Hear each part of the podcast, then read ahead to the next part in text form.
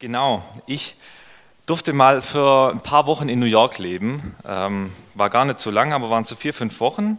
Und dann war ich viel bei Hillsong aktiv, äh, in, mitten in Manhattan. Und dort habe ich dann so ein bisschen mitgearbeitet, habe auch so ein bisschen Einblick bekommen, wie äh, freikirchliche Gemeinde auch in einer richtigen Großstadt aussehen kann, also in einer echten Metropole. Ähm, und das war auch eine echt eine spannende Zeit, habe da auch versucht, äh, wirklich hinter die Kulissen schauen zu können, was aber echt auch schwierig ist bei so einem, bei so einem riesen Unternehmen, muss man ja fast schon sagen, mit so vielen tausend äh, Besuchern, also 8000 Gottesdienstbesucher an einem Sonntag sind da normal. Ähm, genau, also das war auf jeden Fall eine echt ein krasser Kontrast zu Münziger CVM, muss man, muss man sagen. Genau, aber ich habe dort, als ich bei Hilsung war, ähm, auch so die, die erste den ersten richtigen Kontakt mit der Apostelgeschichte gehabt, dass ich sie wirklich mal am Stück durchgelesen habe. Und in den Wochen, in denen ich bei Hillsong war, war ich auch bei über 20 Gottesdiensten, weil die ja unter der Woche welche haben und sonntags mehrere. Und irgendwann mal kam mal die Frage auf, ja, was machen wir denn jetzt mit dem Ganzen, was wir hier hören? Was, wie sieht denn das jetzt aus, wenn wir das anwenden? Also wir haben ja dauernd Predigten, aber wie, wie sieht es aus, wenn das, wenn das jemand tut? Und dann hat der, der Prediger oder der Redner da gesagt, nimm dir die Bibel, lies die Apostelgeschichte durch. Dann weißt du, wie es aussieht, wenn man Nachfolger Jesu ist. Dann weißt du, was, was das Leben mit Jesus bedeutet, was da auf einen zukommt. Und ich habe mir dann ähm, eine Bibel geschnappt und habe mich immer wieder in Central Park gesetzt und habe dann da Stück für Stück die Apostelgeschichte durchgelesen, habe zum ersten Mal dieses große Bild gesehen, wie das einfach von den äh, Evangelien nahtlos übergeht und wie Leben mit Jesus einfach aussehen kann. Und das ist echt... Ähm, echter Hammer und kann ich auch jedem nur mal empfehlen, wirklich sich dieses Buch zu nehmen, reinzuschauen und von vorne bis hinten durchzulesen, weil da kriegt man echt einen richtig guten Einblick. Auch wenn man vielleicht mit der Bibel noch gar nicht so viel äh, in Kontakt war und einfach mal wissen möchte, wie, wie sieht Leben mit Jesus aus und Paulus vielleicht ein bisschen harter Tobak ist, einfach Apostelgeschichte lesen. Genau, und ähm, diese Predigtserie, die jetzt ja über das ganze Jahr verteilt läuft, die steht ja unter dieser Frage, unter diesem Motto, wie haben die ersten Christen Glauben erlebt und was können was können wir daraus lernen? Und ich möchte da zuerst mal noch einen ganz kurzen Rückblick werfen. Wo kommen wir her? Wie hat die Apostelgeschichte angefangen? Anfangen tut sie natürlich mit der Himmelfahrt Jesu. Jesu fährt zurück in den Himmel nach seiner Auferstehung. Und Ellen hat es letzte Woche beim Inspirationstag auch nochmal ganz klar betont, dass damit nicht irgendwie das Leben als Christ jetzt in die Phase des äh, äh Ausharren geht, sondern dass es darum geht, dass wir jetzt am Zug sind. Ähm, und es steht in Johannes 17, Vers 18, ähm, sagt Jesus, als er zu seinem Vater betet, so wie du mich in die Welt gesandt hast, habe auch ich sie in die Welt gesandt. Wir sind jetzt an Jesu Stadt hier auf Erden und äh, sollen die göttliche Mission weiter voranbringen. Also das ist wirklich der Ausgangspunkt der ganzen Apostelgeschichte und auch als unser Verständnis als Christen. Wir sind in die Welt gesendet. Es geht nicht darum, hier zu warten, bis Jesus wiederkommt. Ähm, wir dürfen hier, wir sollen hier was bewegen. Und Jesus hat natürlich mit seinem Leben perfekt vorgemacht. Was bedeutet es, mit Gott in Beziehung zu leben und äh, in Gehorsam zu leben? Und so geht es weiter in der Apostelgeschichte. Gott schickt seinen Heiligen Geist, bevollmächtigt die Jünger. Die Jünger ähm, sprechen in fremden Sprachen. Es passiert dieses Pfingstwunder. Und im Vorfeld hat Jesus schon gesagt, dass es sogar gut ist, dass er geht, weil sonst könnte der Heilige Geist gar nicht kommen. Was für die Jünger damals im ersten Moment wahrscheinlich eine ziemlich paradoxe Aussage gewesen sein muss. Wie kann es gut sein, dass Jesus geht? Er tut ja die ganzen Wunder, er, er weiß auf alle Fragen irgendwie eine Antwort. Aber nein, es ist sogar gut, weil wir sonst den Heiligen Geist jetzt nicht so bekommen könnten. Und die Jünger voller Tatendrang, vom Heiligen Geist erfüllt, fangen an, die Botschaft zu verkündigen. Und die Apostelgeschichte schreibt relativ früh im dritten Kapitel schon, es geschahen viele Zeichen und Wunder durch die Apostel. Es kommen dadurch auch etliche Menschen zum Glauben. Allein an diesem Pfingsttag kommen 3000 Männer zum Glauben. Und da sind noch gar keine Frauen und Kinder mit reingezählt. Und es wächst weiter. Ein paar Verse später wird schon von 5000 Männern gesprochen. Also es sind unglaubliche Zahlen, die wir uns hier äh, gar nicht vorstellen können. Es wäre natürlich echt Hammer, wenn wir auch mal wirklich sehen könnten, tausende Menschen auf einmal, die zum Glauben kommen. Und all das, das ganze Wirken der Apostel und auch diese Zeichen und Wunder passieren mitten im öffentlichen Leben. Die Botschaft verbreitet sich im Volk. Damals gab es auch noch gar keine so eine Privatsphäre, wie wir sie heute kennen, dass jeder zurückgezogen in seinem Einfamilienhaus lebt. Damals war alles irgendwie öffentlich. Es hat viel mehr im öffentlichen Leben stattgefunden. Man wusste viel mehr voneinander. Und man hat gar nicht so äh, zurückgezogen gelebt, wie wir das heute vielleicht an mancher Stelle tun. Und in dieser frühen Phase zeigt sich auch, auch die Grundlage der Christen, was ihnen besonders wichtig war, was sie auch von Gott empfunden haben, was, was so das, die Grundlage des Lebens sein soll. Sie tun sich zusammen, sie haben Gemeinschaft, sie beten, hatten Gemeinschaft mit Gott und haben auf Gott gehört und haben gefragt, was sollen wir tun, wo sollen wir hinziehen.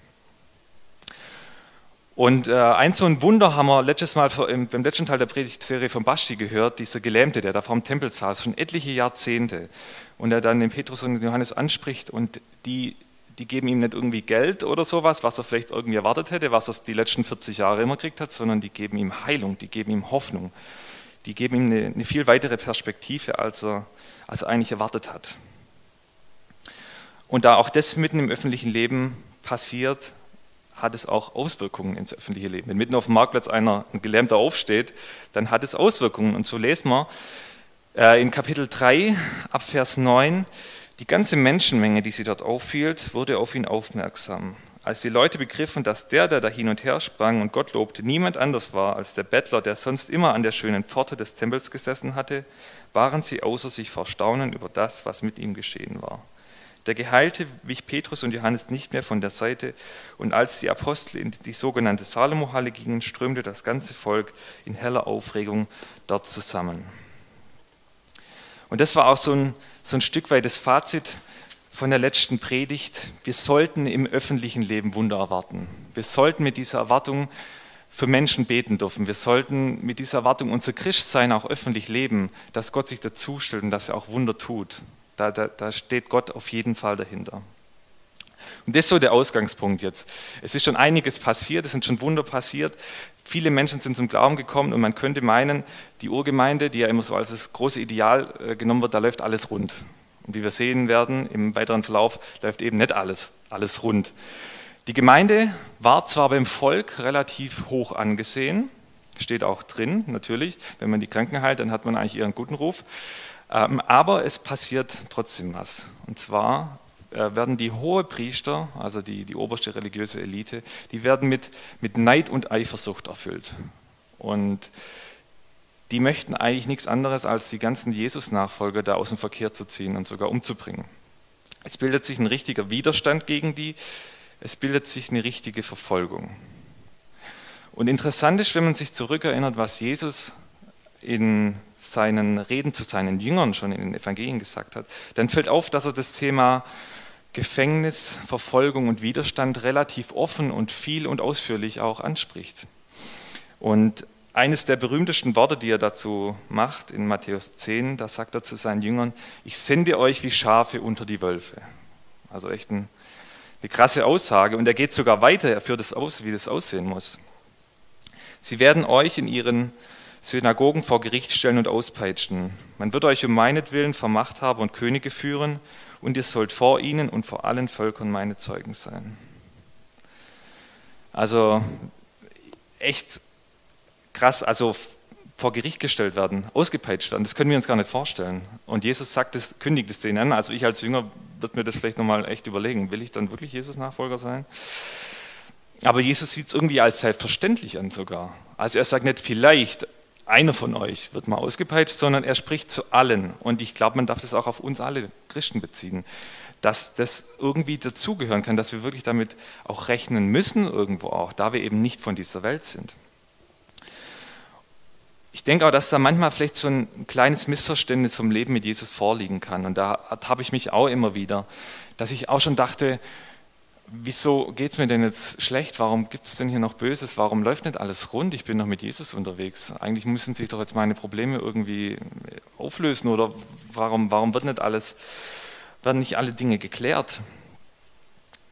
Aber das bedeutet ein Leben mit Jesus gar nicht, dass sich plötzlich alle Probleme auflösen. Und ich denke, das, das müssen wir uns einmal vor Augen halten. Es ist nicht plötzlich das Problem weg, sondern wir dürfen eine andere Perspektive auf das Problem haben. Und wir dürfen wissen, dass das Problem nicht alles ist, dass wir nicht vom Problem her definiert werden. Jesus macht aber auch in diesen, diesen Versen, wo er seine Jünger so ein bisschen darauf einstellt, was sie, was sie erwarten wird, macht ihnen auch eine riesengroße Zusage. Er geht da direkt darauf ein. Wenn man euch vor Gericht stellt, dann macht euch keine Sorgen, wie ihr reden und was ihr sagen sollt. Denn wenn es soweit ist, wird euch eingegeben, was ihr sagen müsst. Nicht ihr seid es, die dann reden, sondern der Geist eures Vaters wird dann durch euch reden. Und er geht noch einen Schritt weiter und sagt, wer sich vor den Menschen zu mir bekennt, vor dem werde auch ich mich vor meinem Vater im Himmel bekennen. Also eine echt krasse Zusage. Wir sehen hier in diesen, in diesen Versen so zwei große Aspekte. Abgesehen davon, dass Jesus Verfolgung und Widerstand als was Natürliches ähm, anzieht. Erstens, Gott nutzt diese Umstände der Verfolgung gezielt, um seine Botschaft zu verkünden. Er nutzt die Synagogen, die Gerichte, nutzt Gott gezielt, um seine Botschaft dort zu verkünden, wo die Jünger sonst vielleicht gar nicht hinkommen werden. Wir lesen es dann irgendwann mal ganz später am Ende der, der Serie, dass Paulus vor den Kaiser nach Rom kommen soll, ähm, wo er sonst wahrscheinlich gar nicht hingekommen wäre. Und zweitens, Gott verspricht sich zu denen zu stellen, die seinetwegen in diese missliche Lage kommen. Also Gott ist da dahinter. Es gibt Verfolgung, aber Gott wird bei uns sein und er wird sich zu uns stellen. Und das sehen wir auch in den folgenden Versen. Petrus und Johannes kommen ins Gefängnis. Sieht nicht so gut aus, aber Gott wirkt hier auf ganz über, äh, übernatürliche Weise und Gott greift ja oftmals so ein, wie wir es vielleicht gar nicht erwarten würden. Wir, wir haben uns da schon so ausgemalt, Gott, könntest du jetzt nicht bitte hier und da so eingreifen, aber er macht es dann doch immer anders. Und so passiert es, als die, die Jünger da in der Anhörung stehen, dass ein Mann des Hohen Rats aufsteht und, und zu der Menge spricht, zu, den, zu der Gerichtsjury, sage ich mal. Der trägt entscheidend zur Freilassung der Apostel bei. Und dieser Mann heißt Gamaliel, der ist Paulus Lehrer äh, gewesen dann auch noch. Und er bringt erstmal alles so ein bisschen runter von ihrem, von ihrem hohen Ross und sagt, Leute, jetzt müssen wir hier mal erstmal einen Gang runterfahren, nicht in blinde Wut uns, uns verrennen.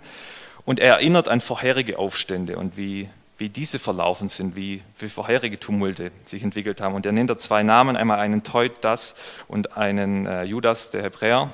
Und er erzählt so ein bisschen, ja, wisst ihr noch, damals vor 40 Jahren, der Judas hat 400 Männer um sich geschart und war ein Riesentumult hier. Und es hat äh, so gewirkt, wie wenn, wie wenn hier bald eine Riesenrevolution losgeht. Aber irgendwie ist er dann umgekommen und hat sich alles äh, ist alles im Sande verlaufen. Und dann schließt er seinen Einwand und sagt, hey Leute, lasst diese Leute unbehelligt, geht nicht gegen sie vor. Denn wenn das, was sie planen und unternehmen, nichts weiter ist als Menschenwerk, wird es von selbst zugrunde gehen. Wenn es jedoch Gottes Werk ist, werdet ihr nicht imstande sein, diese Bewegung zum Verschwinden zu bringen. Oder wollt ihr am Ende als solche dastehen, die gegen Gott kämpfen? Und der Hohe Rat willigt ein, natürlich will keiner als jemand dastehen, der gegen Gott vorgeht. Ähm, und der Druck wird so auch weniger, zumindest zeitweise. Die Jünger haben wieder einen Handlungsspielraum gewonnen. Direkt im nächsten Vers lesen wir, unbeirrt lehrten sie auch weiterhin Tag für Tag im Tempel und in Privathäusern und verkündigten die gute Nachricht, dass Jesus der Messias ist. Also echt Hammer, gerade noch im Gefängnis und dann unbeirrt wird weitergelehrt. Die Probleme von außen haben sich also so ein bisschen ge ge geklärt. Der Druck von außen geht wieder weg. Sie können wieder ihrer Gemeindetätigkeit nachgehen. Jetzt können man ja meinen, gut, dann geht es jetzt wieder voll bergauf. Aber nein, jetzt treten Probleme von innerhalb auf. Und zwar wird äh, innerhalb der Gemeinde treten Klagen auf. Und zwar beschweren sich die Juden, die griechischen Ursprungs sind, dass ihre Witwen im Vergleich zu den hebräischen Witwen vernachlässigt werden. Und es muss wohl zu einer riesen Unruhe geführt haben. Also wenn da so eine, so eine Menge, so 5000er Gemeinschaft da ist und dann murren die einen gegen die anderen und dann gibt es da doch so Lager. Also war sicherlich nicht ganz einfach und von daher fand ich es auch echt spannend, wie die Apostel damit umgegangen sind. Und zwar berufen sie die, die ganze Menge der Jünger ein. Nicht nur so ein paar und haben auch nicht nur direkt von oben nach unten ein Machtwort gesprochen, sondern berufen alle ein. Und es war ihnen wichtig, dass eben bei dieser wegweisenden Entscheidung, die ansteht, und bei dieser, bei dieser Weggabelung, die jetzt ansteht, dass da alle dabei sind, dass das alle auch irgendwo mittragen können. Weil es war nicht mehr nur eine kleine Truppe, in der einer, so ein Petrus und Johannes, einfach alles auf dem Schirm haben konnte. Die Gemeinde steht nämlich echt an einer Schwelle zu dem Zeitpunkt. Und ich denke, jeder von uns kennt es auch, wenn man so mit einer Handvoll Freunden unterwegs ist und was unternimmt, dann braucht man auch gar nicht viele Absprachen. Man kennt sich sowieso sehr gut, man weiß, was die anderen denken, man kennt die Vorlieben, man kann auch spontan reagieren, wenn man irgendwie doch noch eine Planänderung machen will. Es gibt auch nicht so viele Meinungen in der Regel, vielleicht auch, wenn man sich die Freunde nach der gleichen Meinung auch aussucht. Und, und das, was man halt braucht, um was zu unternehmen, hat man in der Regel zu Hause oder kann man sich schnell noch irgendwie organisieren. Aber je größer eine Menschenmenge wird, desto schwieriger wird es, das alles zu koordinieren. Und jede Gemeinde geht, geht diesen Weg eigentlich auch mal, wenn sie wächst. Wenn man als Hauskreis startet, dann braucht es auch gar nicht allzu viel Organisation oder viele Absprachen, weil es reicht, wenn ein, zwei Leute sich kurz spontan absprechen und sich um die Dinge kümmern. Es braucht vor allem auch keine Angestellten, die sich vollzeitmäßig da um die Dinge kümmern. Und für die Apostel haben sich also zwei Probleme ergeben. Zum einen natürlich, dass die Witwen nicht ausreichend versorgt werden, was ja echt eine äh, legitime, eine legitime Beschwerde war. Und wenn wir im Alten Testament nachlesen, dann merken wir, dass, dass Gott echt ein Riesenanliegen war, dass die Witwen und Waisen und die Armen, die am Rande der Gesellschaft stehen, dass die versorgt werden, dass die ganze große Gemeinschaft sich um die kümmert, die am Rand stehen. Und zweitens, das zweite Problem, was sich aus dem ersten ergibt, wenn die Jünger sich da jetzt darum kümmern würden, dann würden sie ihre eigene Verpflichtung, die sie aufgetragen bekommen haben von Gott, nicht mehr erfüllen.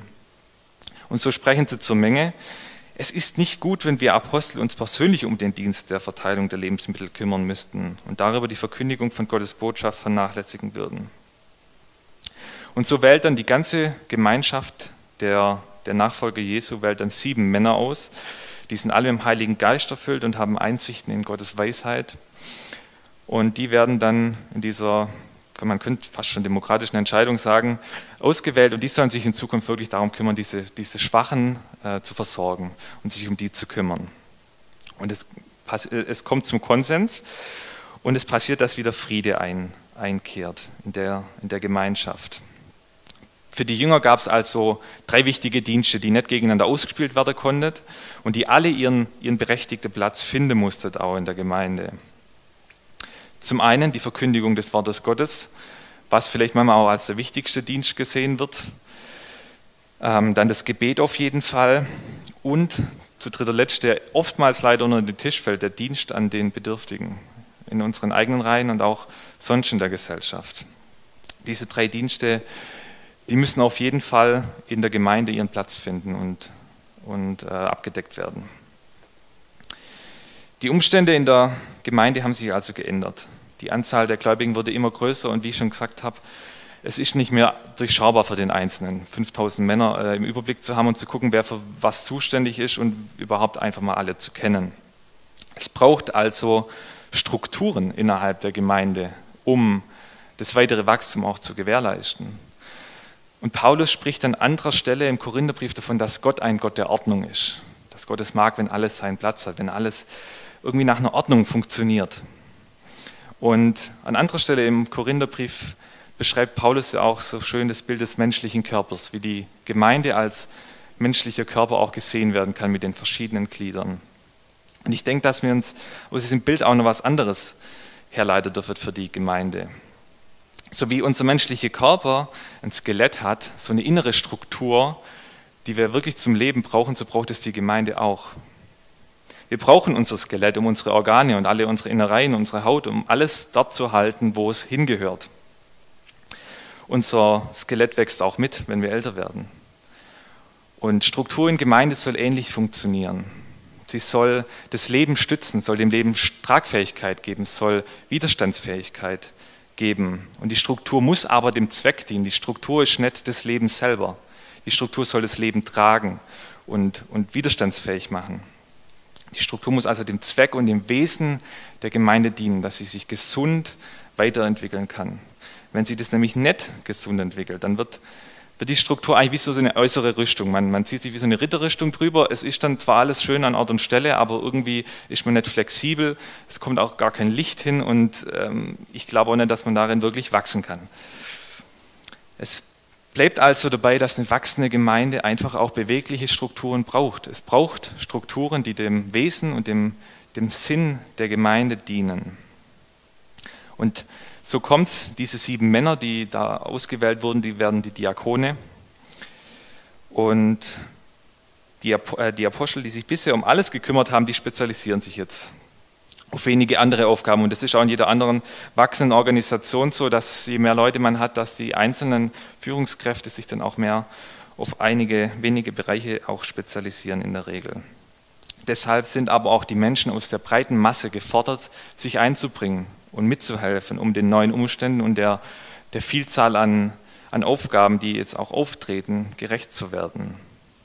Und ich möchte jetzt mal so ein paar Fragen an die Wand werfen, einfach mal so ein bisschen drüber nachzudenken, wie, wie ist es bei uns, wie, wie stehen wir zu dem Thema? Und ich möchte mal anfangen mit einer ganz einfachen Frage. Bin ich bereit, mich einzubringen, wenn, wenn neue Aufgaben anfallen? Weil es, es braucht, braucht einfach jeden auch. In einer, in einer Gemeinschaft, in der, in der man auch zusammen ist, braucht es jeden. Und jeder kann, kann und soll und darf und muss auch äh, seinen Platz finden. Und von da aus gehend auch die nächste Frage, mache ich mich auch auf die Suche, meine Rolle zu finden? Bin ich, bin ich bereit, ähm, wirklich zu gucken, wo, wo Gott mich hingestellt hat? Und von da auch weiter zu gucken, wer, wer könnte meine Hilfe benötigen. Wir haben jetzt nicht die griechischen Witwen bei uns in der Gemeinde, ähm, aber bei uns gibt es auch vielleicht Menschen, die, die von Zeit zu Zeit mal Hilfe benötigen könnten. Und vielleicht die größte Frage, die mich auch immer herausfordert, bin ich flexibel, vertraute Strukturen hinter mir zu lassen und auch Verhaltensmuster hinter mir zu lassen, wenn Gott etwas Größeres vorhat, das den bisherigen Rahmen sprengt. Mir fällt es grundsätzlich schon mal, schon mal schwer, weil ich bin jemand, der wirklich Strukturen und abgesprochene Abläufe echt mag. Von daher bin ich immer etwas skeptisch, wenn, wenn neue Konzepte und neue Ideen kommen, weil ich doch denke, wir haben doch ein System, das funktioniert. Muss man da jetzt alles über den Haufen werfen? Deswegen stellt es für mich schon mal eine Herausforderung dar, ähm, sich ganz auf neue Dinge einzulassen. Die Frage ist aber auch, wie hätte Gemeinde wohl ausgesehen, wenn, wenn da keine Strukturen dazugekommen wären, wenn man einfach weitergemacht hätte wie, wie bisher, wenn die, wenn die ganze Gemeinde in ihrem, äh, in ihrem Rhythmus, wie die zwölf Jünger waren, einfach weitergemacht hätten, jeder irgendwie so für sich. Ich denke, da hätte dann wahrscheinlich jeder irgendwie nach seinem eigenen Gutdünken gehandelt und wie das bei 5000 Menschen aussieht, ähm, ja, das könnt ihr euch ausmalen. Ich denke, da wäre auf jeden Fall viel Potenzial verloren gegangen, zu wachsen und auch Aufgaben gezielter zu erledigen, auch, auch die, die einzelnen Menschen zu sehen, den zu sehen, der vielleicht irgendwie durchs Raster fällt. Wir stehen jetzt hoffentlich am Ende einer zweijährigen Pandemie. Ich durfte jetzt letzte Woche auch mit, mit Basti und mit Ellen und Anton in Schweden und Niederlande unterwegs sein. Da ist die Pandemie schon ganz offiziell vorbei. Das hört man den Leuten auch echt an. Ähm, ich hoffe, bei uns bürgert sich das im, im Reden dann auch so ein, so damals zu Corona-Zeiten. So ist es jedenfalls dort. Ähm, und für uns haben sich die Umstände auch geändert. Und von einem Tag auf den anderen quasi waren wir gezwungen, unser Leben, wie wir es kannten, zu ändern. Und auch Kirche konnte nicht mehr so weitergehen wie gewohnt. Wir waren einfach gezwungen, auf neue Formate umzusteigen manchmal auch am Anfang komplett alles äh, runterzufahren und dann später auch mehrgleisig zu fahren, Hybridveranstaltungen. Das Wort hätte bis dahin in der Gemeinde nie Einzug gefunden. Wir haben in der Krise aber auch einen enormen Fortschritt gemacht, was Digitalisierung angeht die ja auch viele, viele Vorteile mit sich bringt. Wir haben es vorher von, von Live Work Local gehört, das vielleicht früher gar nicht so einfach umzusetzen wäre. Auch vielleicht, weil die Terminkalender viel zu voll gewesen wären vor Corona, um sich da einen, einen ganzen Abend freizunehmen. Und einer der neuen Meilensteine von Doxadeo ist ja auch Metamorphose, der dieses Wachstum auch so ein bisschen, bisschen in sich trägt. Und ich denke, gerade jetzt, wenn man, wenn man aus dieser Corona-Zeit rauskommen oder dann noch auch drinstecken zum Teil, dann ist auch wichtig zu wissen, dass wir gar nicht zurück müssen zum Alten. Wir müssen gar nicht alles wieder so haben, wie es damals war, 2019, bevor alles angefangen hat. Weil gerade am Anfang von Corona hatte ich oft das Gefühl, dass so geredet wird, wann kriegen wir unser altes Leben wieder zurück?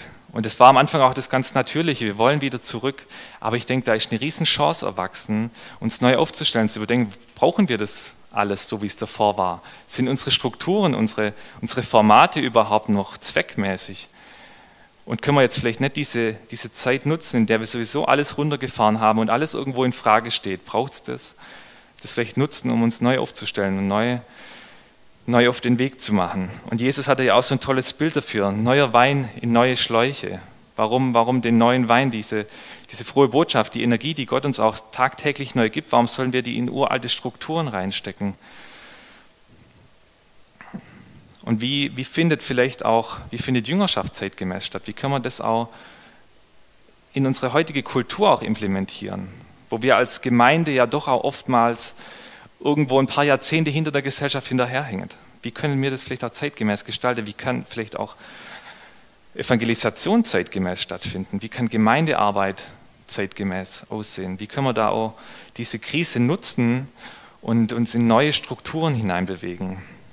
Zum Beispiel das Konferenzmodell. Ist es noch zeitgemäß, dass man sich einen Tag trifft und dann sind alle happy und danach verläuft sich im Sand? Ist es noch die Zukunft? Ist es noch wegweisend oder braucht es nicht, nicht andere ähm, Formate? Und ganz wichtig ist, wenn ich jetzt auch hier davon rede, dass man sich aufmacht in was Neues und das Alte hinter sich lässt, dass man niemals die Struktur und die äußere Form einer Gemeinde mit dem Wesen verwechselt. Die Struktur und die äußere Form, die dürfen sich verändern. Und die müssen auch dem, dem Wechsel der Zeit standhalten und dürfen auch sich formen lassen. Aber der Wesen und der Auftrag der Gemeinde, die bleiben unberührt.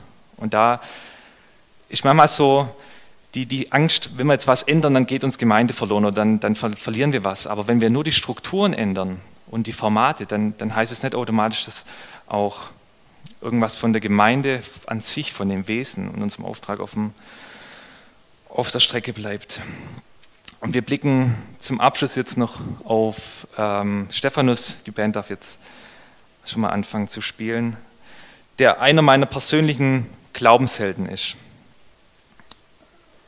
Stephanus war ein absolut genialer Typ. Wir lesen nicht wirklich viel, er kommt hier in den Kapiteln 6 und 7 kurz mal vor.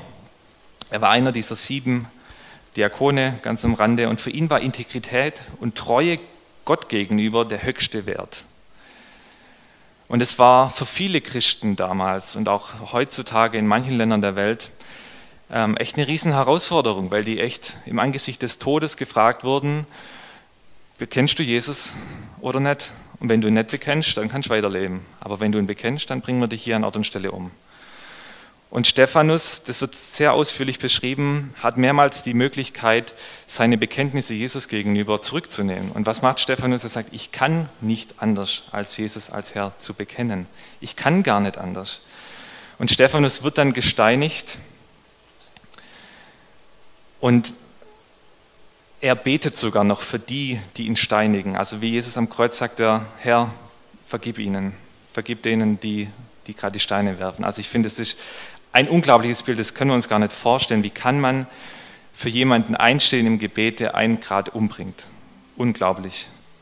Und die Frage, die, die sich mir da schon, schon immer gestellt hat, wie kann dieser Stephanus, der ja nicht Jesus war, wie kann Stephanus so standhaft sein? Erstens seinen Glauben nicht zu verleugnen und zweitens dann noch für die zu beten und die mit Liebe zu beschenken, die ihn gerade umbringen. Und ich denke, entscheidend ist hier die Perspektive, die Stephanus auf die Dinge hat. Und es kommt auch in, diesen, in diesem siebten Kapitel rüber. Da spricht Stephanus, ich sehe den Himmel offen stehen. Ich sehe den Menschensohn, wie er an der rechten Seite Gottes steht. Das sind so die letzten Momente. Ich sehe den Himmel offen stehen. Er hat den Himmel fest im Blick. Er hat so eine, so eine Perspektive, die über das hinausgeht, was, was ihn direkt konfrontiert, über den Tod, das, das Leid, was er hier hat. Es gibt für ihn übergeordnete Werte und Ziele. Er weiß, es gibt einen Himmel, es gibt einen Gott. Es gibt ein Leben nach dem, was hier ist. Und da werden die Umstände, die ihn direkt konfrontieren, auf einmal ganz anders. Diese Himmelsperspektive ändert alles. Und jetzt möchte ich uns auch noch in so eine Reflexionszeit einladen, eine Gebetszeit. Es wird auch die Möglichkeit geben, dass man für sich beten lassen kann. Das Gebetsteam wird sich hinten aufstellen und bereit machen. Da die herzliche Einladung, dass ihr da hingeht und es auch wahrnehmt. Und ich möchte da auf so ein paar Punkte eingehen, die da jetzt, die da jetzt rausgekommen sind. Ja, dass wir einfach auch Gott bitten, dass er uns zeigt, jedem persönlich, jeder für sich erstmal, wo, wo ist mein Platz in der Gemeinde, wo, wo gehöre ich hin? Vielleicht auch erstmal die Frage, in welche Gemeinde gehöre ich? Das ist ja auch erstmal am Anfang eine wichtige Frage. Und dann auch auf dieser Suche, dass Gott uns zeigt, wo er uns befähigt hat, wo hat er, wo hat er mir Gaben gegeben, wo hat er mich auch hinberufen, wo sind vielleicht auch Plätze, wo ich noch reinwachsen soll. Und zu guter Letzt, um dieses Thema vom Stephanus nochmal aufzugreifen, dass Gott uns auch hilft, in der Treue zu ihm zu wachsen. Das dürfen wir lernen. Da müssen wir nicht von heute auf morgen hinkommen, um wie ein Stephanus unseren Feinden ins Gesicht blicken zu dürfen. Aber darin dürfen wir wachsen. Wir dürfen auch in der Gnade und in der, der Wahrheit Gottes einfach wachsen. Und Jesus betet es auch, und das dürfen wir nachbeten. Mach uns durch die Wahrheit zu Menschen, die dir geweiht sind, denn dein Wort ist die Wahrheit.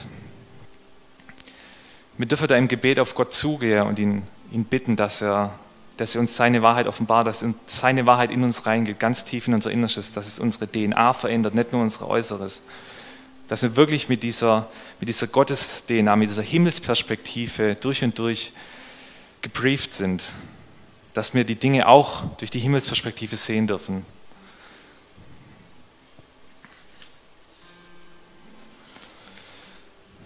Ja, Herr, ich danke dir, dass du damals so viel gewirkt hast, dass du durch die Jünger gewirkt hast, dass du dich sichtbar gemacht hast, auch durch Jesus.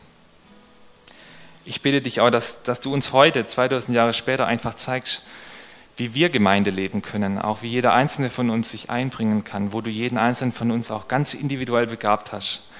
Und dass es auch jeden braucht, jeder mit seiner Gabe, darf seinen Platz haben und soll seinen Platz haben in unserer Gemeinde. Nur als, als ganze Körper mit allen Gliedern sind wir vollständig. Und hilf uns einfach auch in deiner, in deiner Wahrheit und in deiner Gnade auch zu wachsen.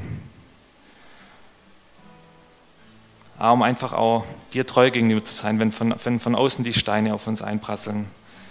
Dass wir einfach wissen, es, du, bist, du bist bei uns und es gibt noch so viel mehr. Ja, ich danke dir, Herr dass du dich da mit uns auf diesen Weg machen möchtest. Amen.